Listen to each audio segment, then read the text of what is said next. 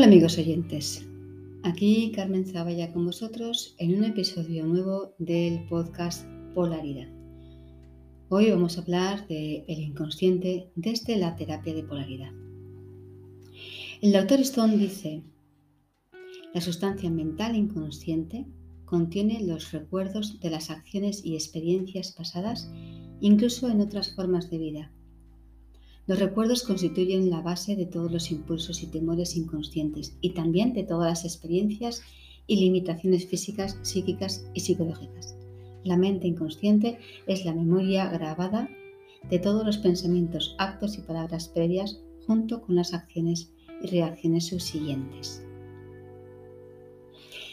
El inconsciente es la sustancia básica de la mente y es inquebrantable en la información que almacena. El bloquear o olvidar la existencia de una experiencia, de una emoción, de un recuerdo que nos haya perturbado, no significa que la hayamos curado. Solo la estamos, las estamos cubriendo, ocultando, enviándolas a la sombra, al inconsciente. Y ese ocultar, ese guardarlo en el inconsciente siempre es temporal pues tarde o temprano salen a la luz, ya que se han producido precisamente para afrontarlas antes o después, tú misma o tú mismo o tus descendientes. Y en esto también coincidimos desde la descodificación cuántica, cuando decimos que el inconsciente siempre se expresa, sí o sí. En terapia de polaridad miramos el aspecto práctico de este conocimiento, por ejemplo, observamos las reacciones corporales tales como el sudor, el calor, frío, los, desbloqueos rápidos de procesos que nos llevarían más tiempo si, si hubiéramos ido por otras vías más tradicionales.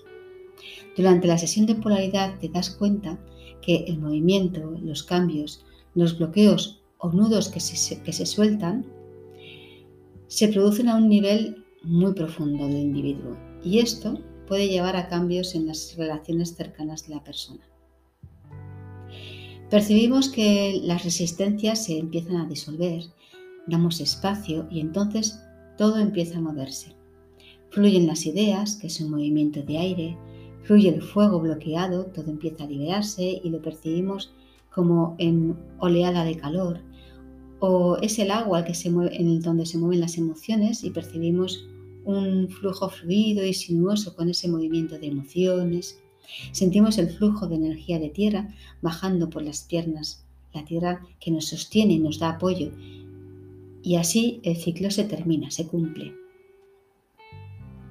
Cuando lo viejo termina, se abre una nueva posibilidad, un nuevo espacio a lo nuevo y se inicia un nuevo ciclo que de nuevo finalizará tomando tierra y así vamos poco a poco experimentando en la materia, trascendiendo eh, ciclo tras ciclo y abriendo nuevos espacios de evolución y crecimiento del ser humano. La terapia de polaridad acompaña y potencia la liberación de los bloqueos que se producen a lo largo del transcurso de nuestras experiencias de vida que impiden y retrasan e incluso a veces interrumpen ese ciclo de los cinco elementos. Cuando soltamos a nuestro personaje en nuestras máscaras del ego y atravesamos nuestro miedo ancestral y conectamos con lo más profundo de nuestro ser, el amor que somos, conectamos con esa fuerza del amor. Esa fuerza radiante que fluye siempre y sin limitaciones desde nuestro interior. Cuando conectamos con ella, con esa fuerza radiante, cuando amamos incondicionalmente, esa fuerza se expande hacia todas las cosas y los seres.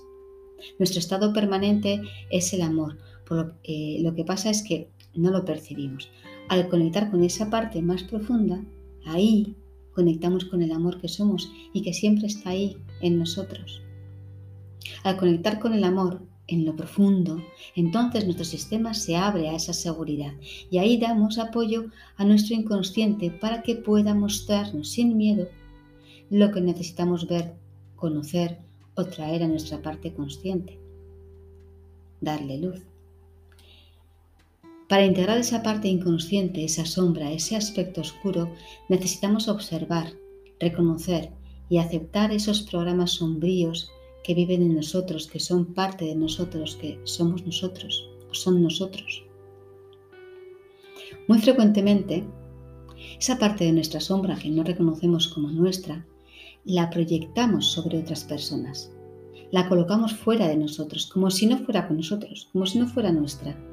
Y decimos que el egoísta, el envidioso, la loca, es el otro, es el de enfrente. Y de esta manera mantenemos inconsciente nuestra propia sombra. Cuanto más entramos en el proceso de polaridad, vamos tomando conciencia gracias a esa movilización energética que por ende y por ende de información, la información va montada en la energía, vamos identificando esas proyecciones que en realidad se trata de expresión de nuestro inconsciente a través del otro. El otro nos muestra nuestra sombra. Y estas tomas de conciencia, que me doy cuenta de que esto que veo en el otro es mío y me lo refleja, me lo muestra, tomo conciencia de ello, ¿vale? Todas estas tomas de conciencia nos llevan al reencuentro con la sombra, es decir, al reencuentro con la polaridad de la luz. Y es que en realidad no existe sombra, todo es luz. Uno de los impedimentos para percibir claramente nuestro inconsciente es nuestra tendencia, nuestra manía de prejuzgar.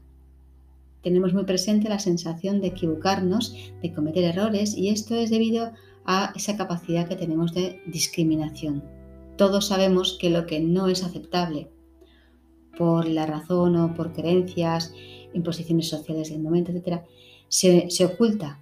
Lo que para unos es oscuro, de mal rollo, para otros es indiferente. Así que la parte nuestra que pasa a formar parte de la sombra es esa parte de la cual somos inconscientes. Por eso, para avanzar en nuestro proceso de polaridad y en la vida en general, es muy importante aceptar lo que para nosotros es inaceptable. Y esto es todo un reto para el individuo. El proceso, el camino de la polaridad puede asustar, sí. Sin embargo, donde hay miedo, hay poder. Si conseguimos permitirnos sentir nuestro miedo sin que nos paralice, el miedo se convierte en un buen amigo, ya que se convierte en un indicador que nos dice que algo de lo que hemos tomado conciencia hemos sacado a la luz, lo podemos transformar, porque es nuestro. Y sabemos que nuestra verdadera fuerza no se encuentra en nuestra zona de confort, lo cómodo o lo que creo que es positivo, sino en nuestro miedo y en nuestra resistencia a cambiar. Te puedes encontrar durante un tiempo inmersa o inmerso en la pena, en la rabia, pues, eh, buscándote a ti misma, a ti mismo, trayendo a tu presente recuerdos relacionados con ese estado de ánimo, un periodo de oscuridad y en lo más profundo del pozo.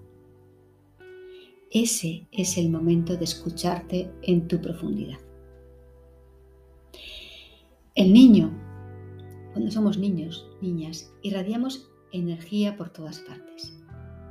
Sí, venimos con una información de nuestro transgeneracional, pero también recibimos información directa de, mm, lo primero, nuestros padres, recibiendo todos los límites impuestos por ellos, a lo que nosotros o el niño va modificando su expresión y guardando u ocultando en su interior lo que él considera que no es adecuado para conseguir la aprobación de sus padres. Lo guarda en la sombra con todo lo demás que ha recibido de su transgeneracional, de su clan familiar, y luego llegan los límites de los profesores en el colegio. Y más que lo mismo. Vuelves a ocultar, vuelves a guardar eh, eso que no está bien visto mm, desde, desde, el exterior, lo que te los, lo que te dicen los demás.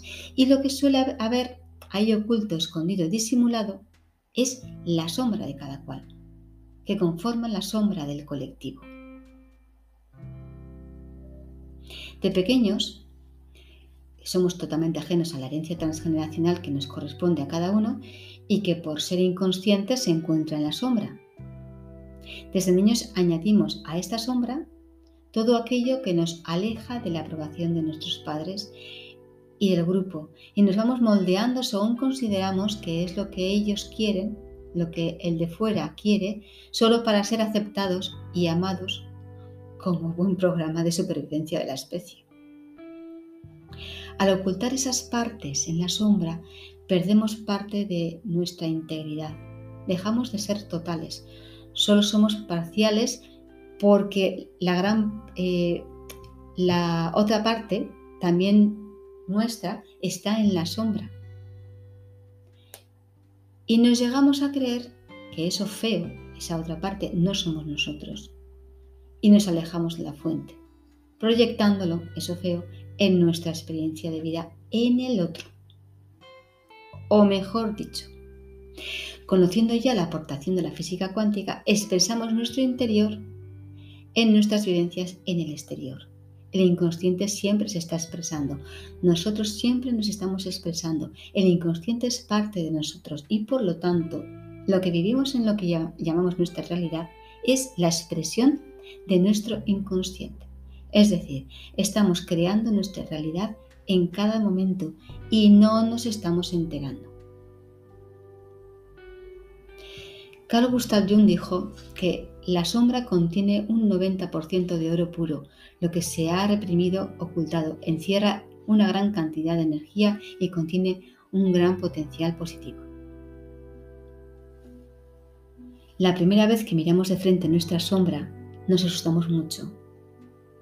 Puede que nos quedemos taciturnos un tiempo o un tanto confusos antes de aceptar que eso es nuestro y así poder integrarlo para poder luego transformarlo. Jung equiparaba el proceso de integración de la sombra al proceso alquímico, donde una de las fases corresponde al ennegrecimiento del crisol. Este estado, que los seres humanos consideramos ese estado de estar en lo más profundo del pozo, que consideramos como una especie de, de fracaso, resulta que es muy importante y esencial pasar por él, ya que según Jung, y también lo dice en la actualidad, sin haber leído previamente a Jung, José Basso, el autor de los libros de descodificación cuántica, representa el primer contacto con el inconsciente, es decir, el primer paso del proceso del conocimiento y toma de conciencia de uno mismo. Puede tratarse de un proceso largo, sin embargo se trata de un periodo muy bonito en la vida de todo ser humano.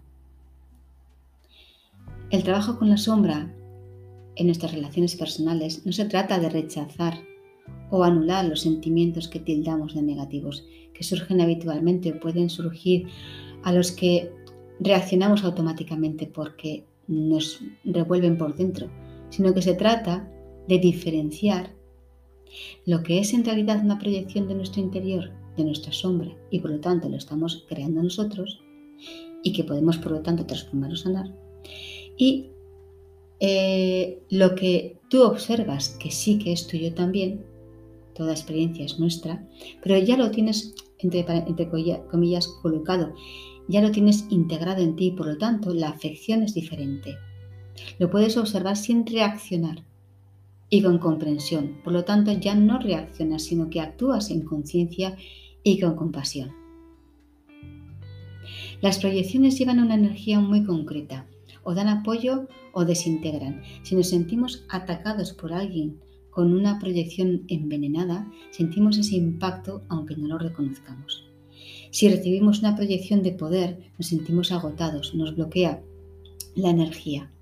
Cuanto más conscientes estamos, más nos damos cuenta de lo que proyectamos en los demás y por lo tanto de lo que recibimos, tanto si lo tildamos de negativo como de positivo. Cuanto menos aceptemos e integremos las proyecciones de nuestro inconsciente, estas eh, van acumulando una gran cantidad de energía e información arquetípica. Podemos hacer dos cosas. Identificarnos con un modelo que no nos corresponde, actuamos de una forma que no somos nosotros, eh, lo que llevaría a un gran desgaste energético para poder sostener esa mentira, o podemos reconocer quiénes somos con toda nuestra programación y diseño individual, aceptarnos tal y como somos y esto liberará esa energía que sostenía algo que no era nuestro y la dejará fluir para desarrollarnos y experimentar quiénes somos con fluidez y sin esfuerzo, de una forma fácil y gustosa. La sombra solo la podemos ver de forma indirecta a través de los rasgos y las acciones de los demás. Solo podemos tomar conciencia de ella mirando al exterior de nosotros mismos. La sombra no tiene por qué ser algo negativo. También guardamos en la sombra aspectos positivos de nuestra persona. Por ejemplo, cuando sentimos admiración por alguien o por una cualidad de alguien, una característica que rechazamos en alguien, como por ejemplo la pereza, la envidia, la sensualidad, la espiritualidad, pero que tanto esa admiración como ese rechazo son desproporcionados, eso es un indicador de que es nuestra sombra la que se está expresando en nuestra realidad. ¿Y qué significa esto? Pues que esa característica, esa cualidad, eso que ves en el otro y te revuelve por dentro, tanto en el sentido positivo como negativo, lo tienes tú en, en algún aspecto de tu vida. Sin embargo, como no somos conscientes de ello, pretendemos expulsarla lejos y fuera de nosotros, proyectando y atribuyendo determinadas cualidades al otro, a los demás, haciendo un esfuerzo, obviamente sin consciente, de desterrarlas de nosotros mismos. A veces eh, en forma incluso de monstruos o entidades oscuras que podemos llegar a percibir y que creemos que no somos nosotros, que eso que tenemos, que tememos, no es nuestro, que es algo separado de nosotros y no es así. Es frecuente que el encuentro con la sombra ocurra hacia la mitad más o menos de nuestra vida cuando nuestras necesidades y valores más profundos tienden a cambiar el rumbo de nuestra vida. A veces de golpe, como fue mi caso, o a veces paulatinamente, según el camino de cada cual provocando muchas veces un giro de 180 grados, lo cual nos obliga a romper nuestros viejos hábitos y empezar a cultivar cualidades que estaban latentes en nuestro interior y no lo sabíamos. En ese caso, lo ideal es pararte a escucharte, a mirar a tu interior, ya que si no lo hacemos, la sombra volverá a gritar de nuevo y más fuerte. Desde la terapia de polaridad sabemos que el cuerpo constituye el vehículo idóneo para llevar a cabo la transformación y que es el templo sagrado en el que se realiza el trabajo espiritual. La mayoría de las personas tiende a creer que la sombra es invisible y que se oculta en los rincones de nuestra mente. Sin embargo, quienes trabajamos de manera regular con el cuerpo humano, hemos aprendido su lenguaje, somos capaces de discernir en él la silueta de la sombra. Dice el doctor Stone, el creador de la terapia de polaridad, que la sombra se halla esculpida en nuestros músculos, en nuestros tejidos, en nuestra sangre y en nuestros huesos. En nuestro cuerpo se halla grabada toda nuestra biografía personal abierta para quien haya aprendido su callado lenguaje. El objetivo de la terapia de polaridad o proceso de polaridad no es eliminar la sombra. Nunca podremos ser totalmente conscientes de la sombra mirando al cuerpo como una coraza, vórtice legógiro o polo negativo del ser humano, donde la mente sería el vórtice de estrógiro o polo positivo, el objetivo de la terapia de polaridad no es eliminar la sombra, sino hacerla más flexible y tomar conciencia de esa estructura rígida inconsciente. Rígida haciendo referencia a esos programas fijos de la rueda del hámster, siempre repetitivos, de los que estamos investidos. Bueno amigos, pues esto ha sido todo por hoy. Podéis encontrarme también en www.carmenzabaya.wordpress.com, en Spotify, en los podcasts Tertulia de Q con Carmen y el podcast de Polaridad, en Telegram, en los grupos, en el grupo Alma y Programas, en los canales Tertulia de Q con Carmen y Polaridad del Dr. Stone y también podéis encontrarme como colaboradora en el grupo de José Baso Descodificación Cuántica, en Facebook e Instagram. Pues muchas gracias por escucharme y hasta el próximo episodio.